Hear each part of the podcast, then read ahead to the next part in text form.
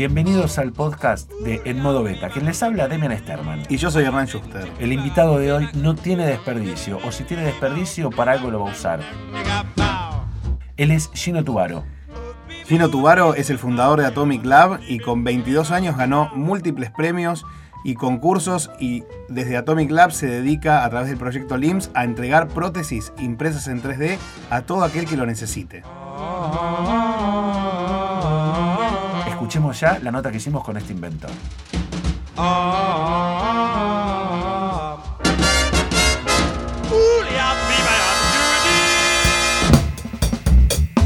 Estamos acá con Gino Tubaro. A ver, vos Sí. sos inventor. Sí.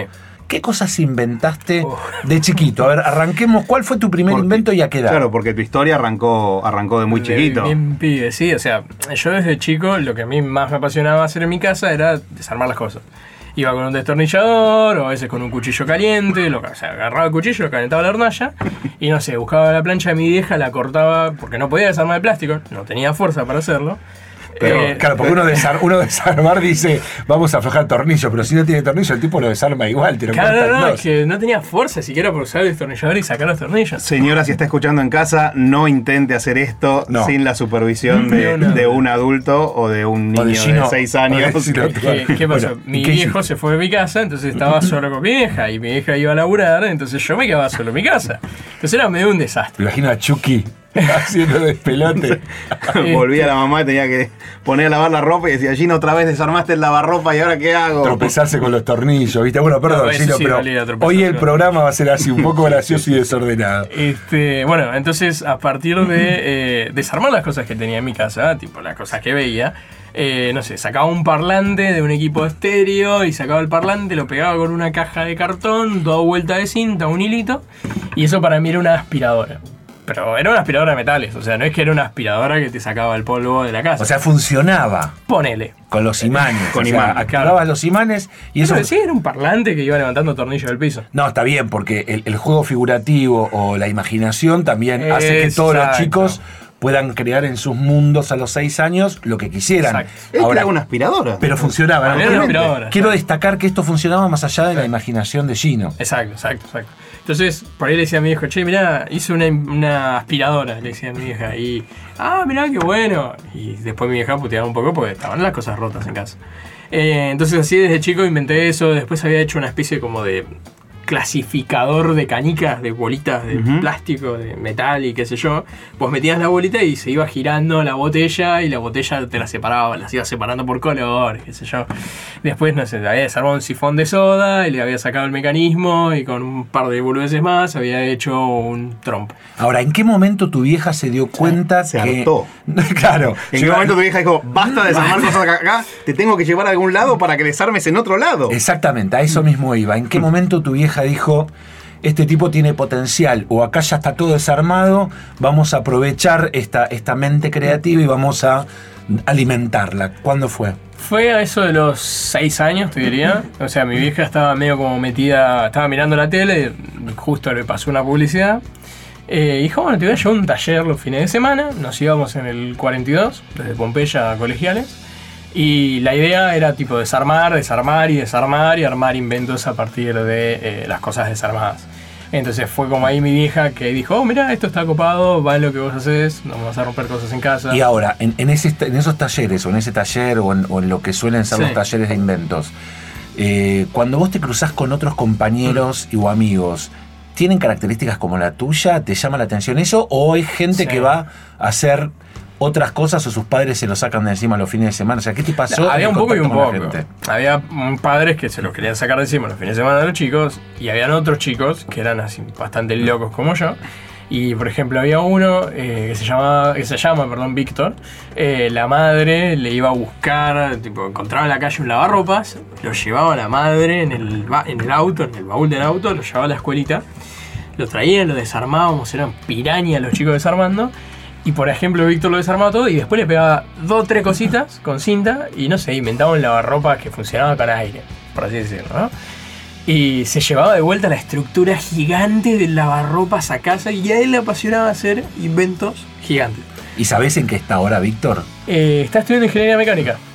¿Y siguió con el tema de los inventos, sabés? O sea, no te- sé ese punto en qué está. Pero le mandamos un saludo a Víctor, que seguramente nos está escuchando, Víctor y también a Marta, la mamá de. Gino, que fiel oyente de este programa. Sí, totalmente. ¿Y en el colegio cómo te iba?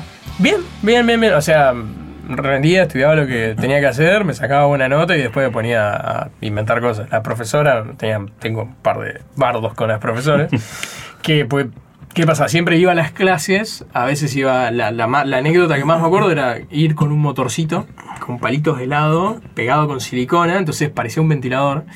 Y al motorcito le enchufaba una batería atrás, nada, de 9 volts. ¿A qué edad es esto? Y tenía unos 10 años. Claro, convengamos lo siguiente, él pegaba a los 10 años algo con silicona cuando los pibes están con la plasticola, Claro. con la boligoma o con la cinta.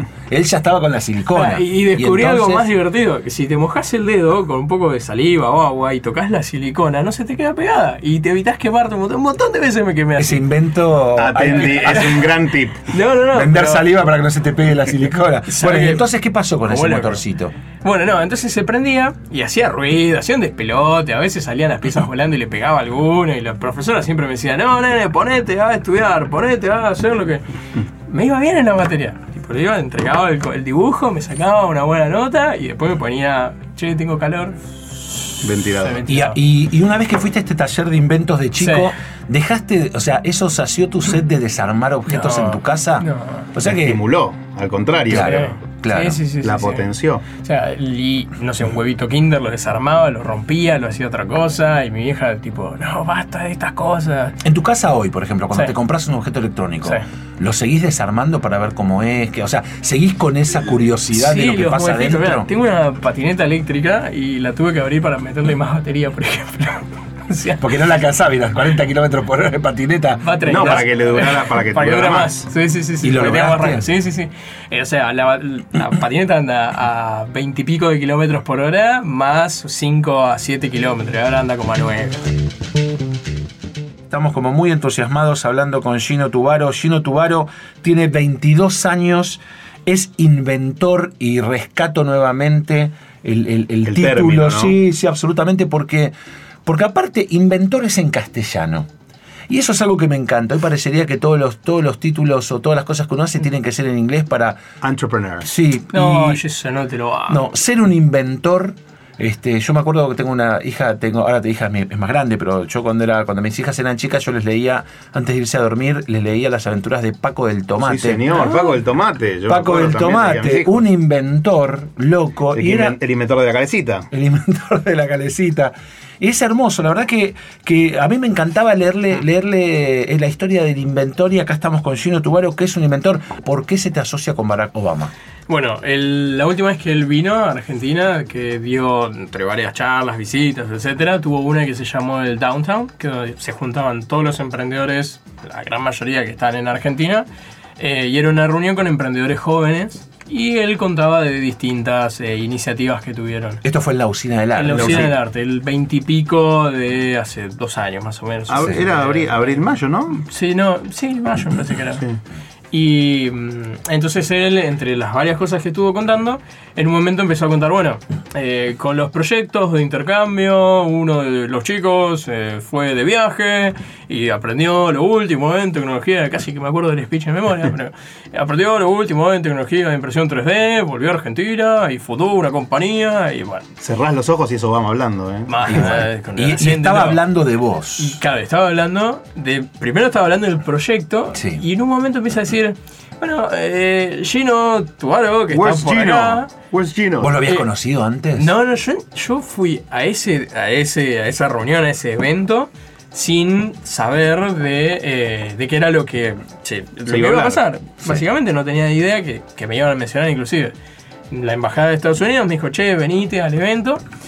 Y, y en un momento me menciona y empieza a contar el proyecto. Y vos estabas ahí. Y yo estaba ahí, y tipo, me levanté con un cagazo diciendo. Pregunta "Hola". Obama, where's Gino? Y Gino se levanta y saluda. Pueden verlo en YouTube, métanse Gino Tubaro, Barack Obama, y ahí van a ver ese glorioso momento. ¿Y entonces qué pasó? No, empezó a contar el proyecto y de golpe el teléfono empezó. empezó a vibrar. Pero lo que más sirvió es. Porque se transmitía en vivo eso. Sí, también. sí, sí, por, por todos Por lados. todos lados, casi cadena nacional. Exactamente. Y, lo que sirvió eso fue que muchas personas que estaban viendo el programa, no solamente en Capital, sino en otras partes de Argentina, nos dijeron, che, necesitamos una mano ¿cómo te podemos contactar? Y todos así fueron a la página, hubo personas que donaron, personas que se sumaron como embajadores, o sea, personas que vieron que el proyecto era un proyecto más grande. Triste, por así decirlo, fue que gracias a la mención del presidente estando afuera. Pero, pero también, Ah, se pero también, la- no, pero también hay que rescatar las Sí. herramientas de las que uno puede valerse Obvio. para darse a conocer Sí, y después sí. hacer, hacer un trabajo digno como el que vas a contar ahora. ¿Qué estás haciendo ahora? Por eso, Gino porque- Tubaro, inventor. Una, una aclaración quiero hacer. Sí. Lo mejor de todo esto no fue ese momento solamente, sino que a la noche él estuvo en varios programas de televisión y me acuerdo patente Ah. de estar viendo que el conductor de un programa de, de televisión le dijo, bueno, ¿y cómo es esto? ¿Cuánto ganás? ¿Tenés patentado esto? Y la respuesta de Gino fue, No, no está patentado. no, y no solo, y no solo no lo vendo, sino que todos los diseños están disponibles de manera gratuita en internet para que la gente los baje. Perfecto. Y ahora, Sí. esto de lo que está hablando Hernán, Mm. ¿a qué se refiere concretamente? ¿Vos, vos qué es lo que estás haciendo y, de, y a qué se refería Obama con tu emprendimiento, con tu proyecto? Nosotros tenemos una plataforma que se llama la plataforma LIMS, LIMS por miembros en inglés, la, la estamos interna- internacionalizando, por así decirlo, lo más para intención grande. global lo más que se pueda. Exacto. Entonces, eh, ¿qué hacemos? Con una foto de una amputación sobre una hoja cuadriculada, o sea, solamente eso, podemos generar una prótesis que después se imprime en 3D. Entonces, lo lindo de este proyecto es que podemos reemplazar, por ejemplo, que la persona tenga que ir al hospital a tomarse las medidas. Reemplazamos lo que sería el envío de la prótesis. Si sale de Alemania y tiene que llegar a Argentina, gastamos un montón en nafta, eh, por el barco que la transporte, trae, transporte, sí.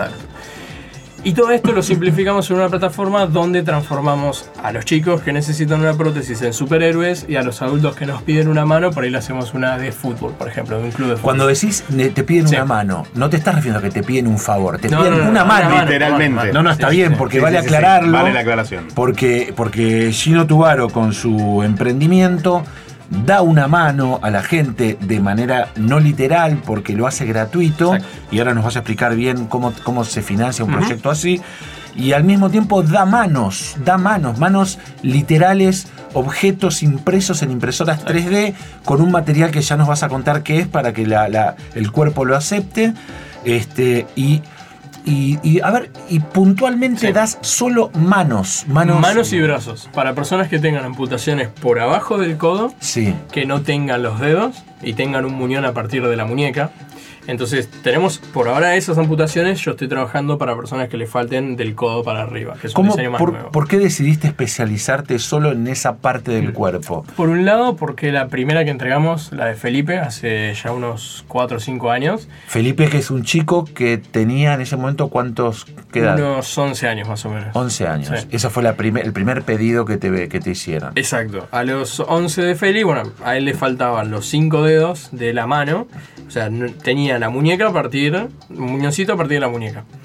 Entonces, con la prótesis que le imprimimos, lo que vimos es que Feli no se podía usar una caña de pescar, podía hacer un montón de cosas. O sea, podía, hasta agarraba el kayak, eh, el remo del kayak, perdón, para, para moverse. O sea, hacía un montón de cosas que por ahí los chicos que le falta una mano no lo podían hacer. Entonces vimos que en Feli se podía llevar esto a muchas más personas.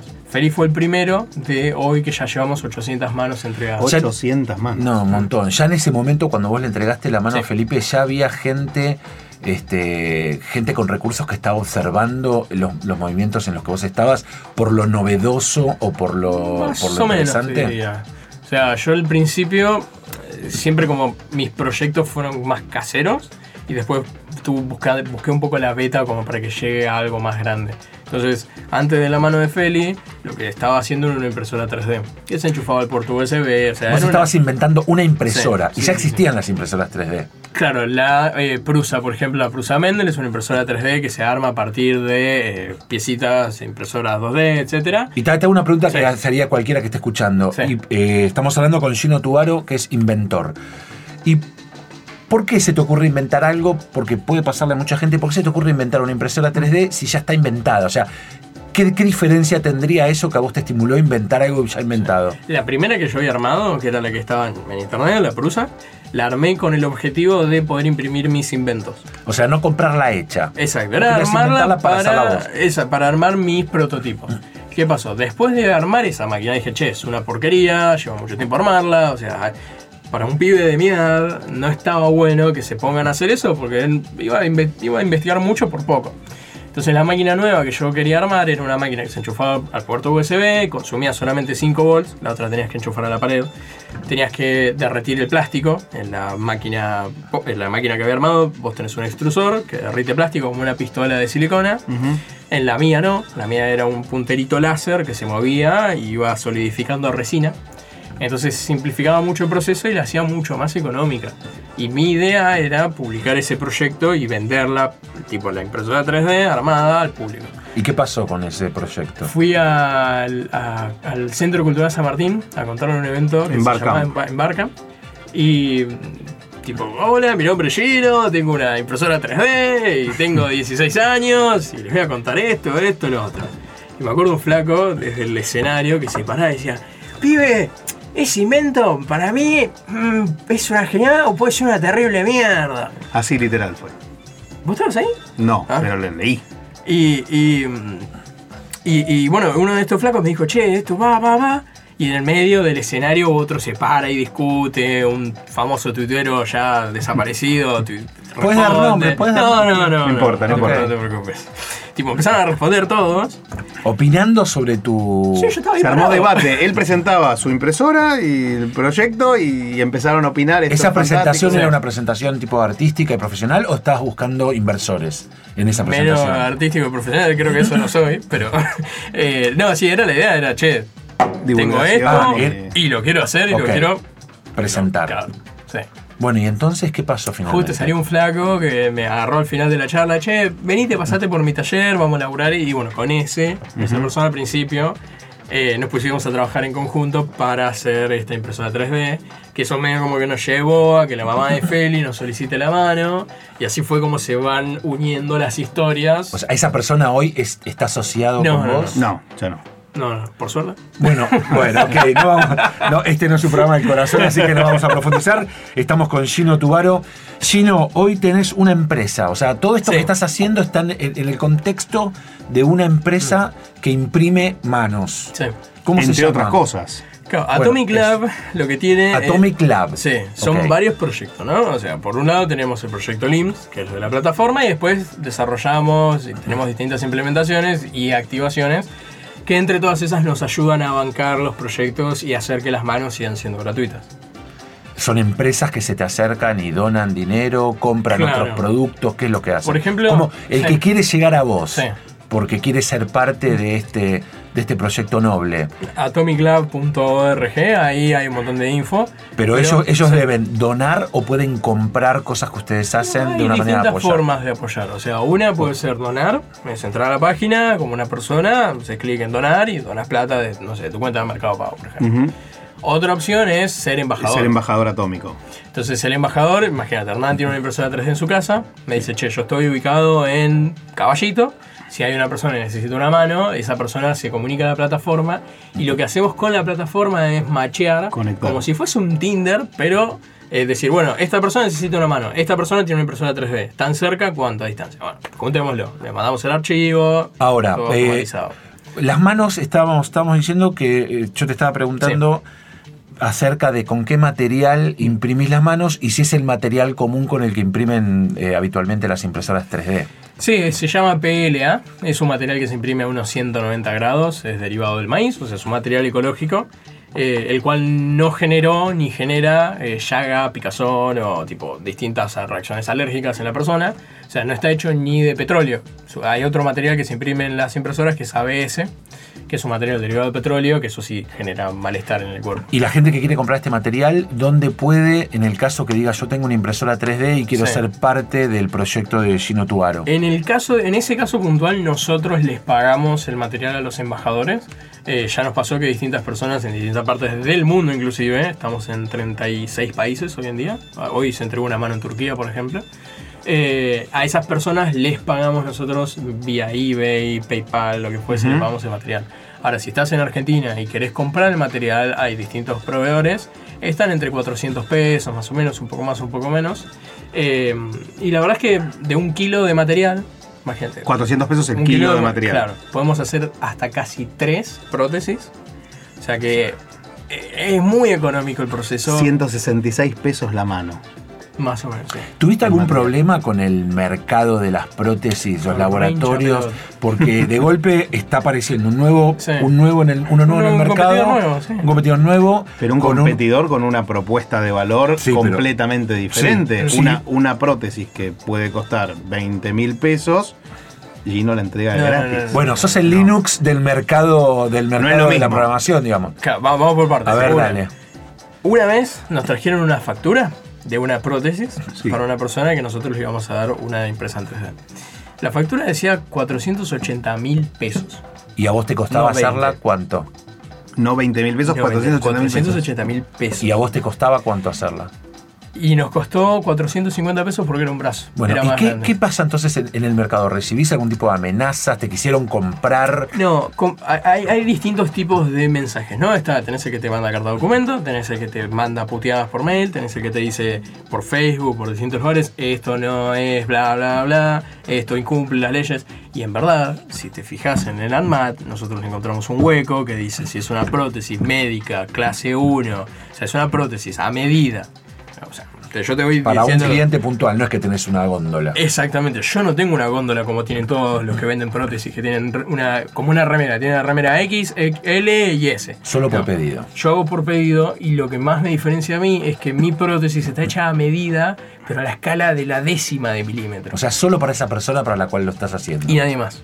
Entonces, ¿qué hice yo? Con el algoritmo las hago mucho más rápido, las hago cada 24 horas con el algoritmo y con la impresión 3D y todo. Entonces, claro, mm, eh, tenés ese problema de que, che, esto está, esto no se puede hacer, esto no se puede hacer, esto eh, te fijas en el ANMAT y esto es 100% legal. Y es más, si te seguís fijando en el ANMAT, hacer el tránsito, lo que sería hacer una prótesis en Buenos Aires y llevarla a Córdoba, por ejemplo, eso tiene que ser regulado por el ANMAT.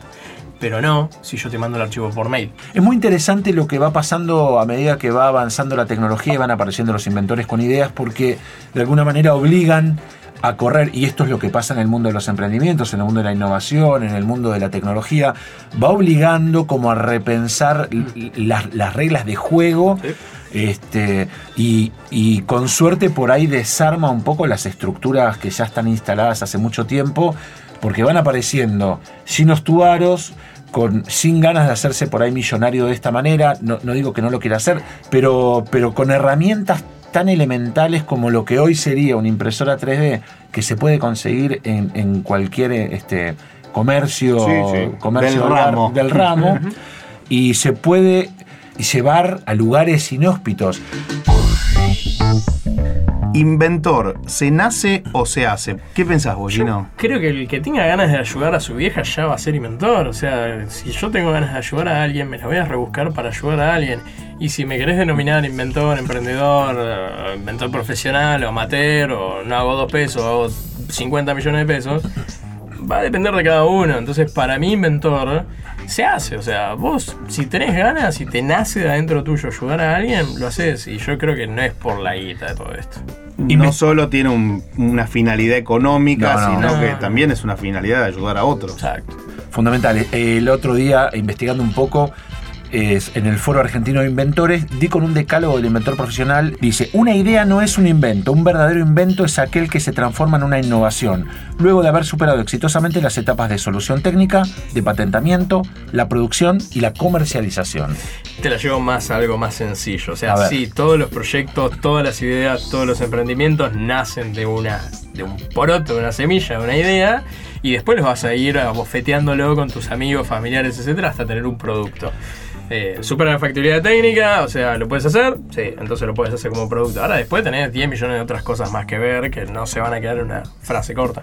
Perfecto, sigo salteando porque no Pero tenemos... para- patentamiento vos no Sí. tenés en tu No, proyecto. para mí el patentamiento es algo anticuado que no tiene uso alguno. Bueno, eso va a abrir, eso abre todo un debate que- para el cual no tenemos tiempo, pero Claro, me, parece que, sí, sí. me parece que patentamiento va a ser eh, un tema único de, del modo beta más adelante. La porque propiedad Una semillita sola. Tesla, muchos de sus autos lo tiene abiertos en internet. Sus artículos, todo.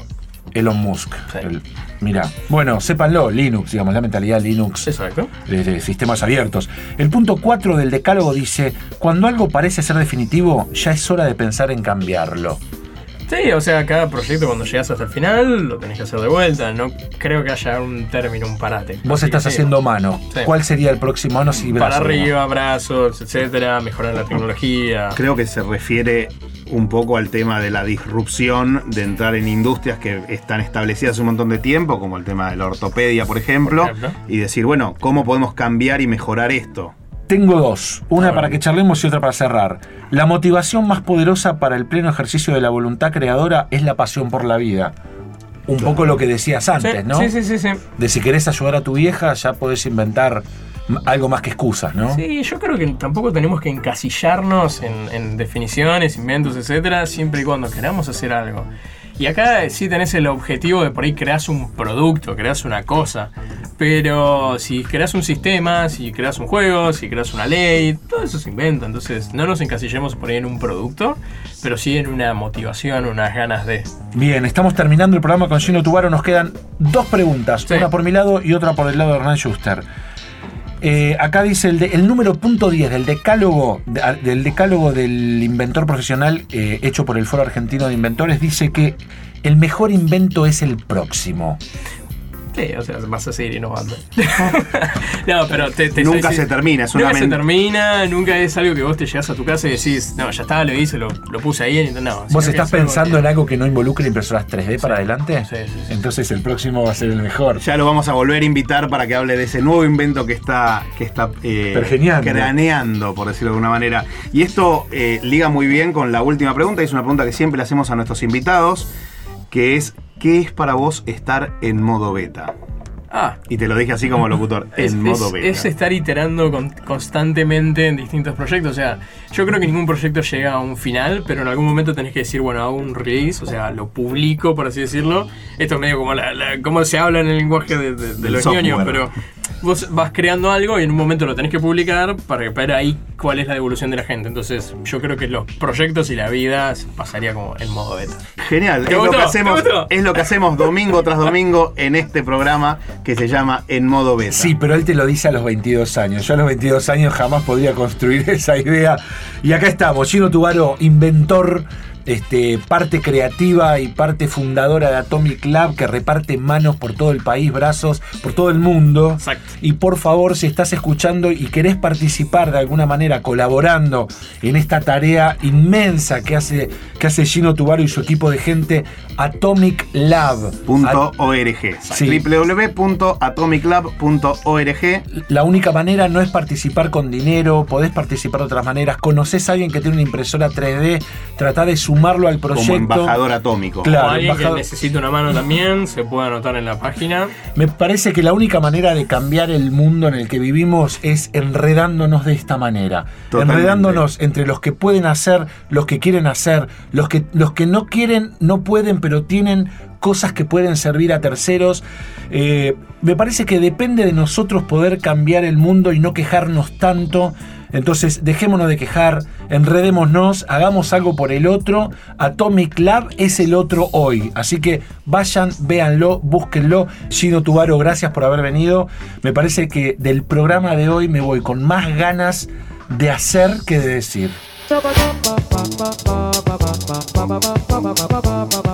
Hasta acá un encuentro más de En Modo Beta. Gracias por haberlo escuchado y gracias por habernos acompañado. Y recordá que estar en modo beta es siempre estar abiertos a cambios que mejoren nuestra capacidad, estar siempre en modo curioso, siempre aprendiendo y nunca en una versión definitiva.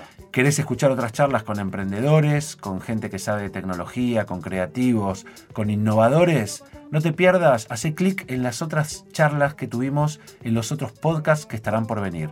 Hernán Schuster, Demian Sterman, un placer. nos vemos en la próxima.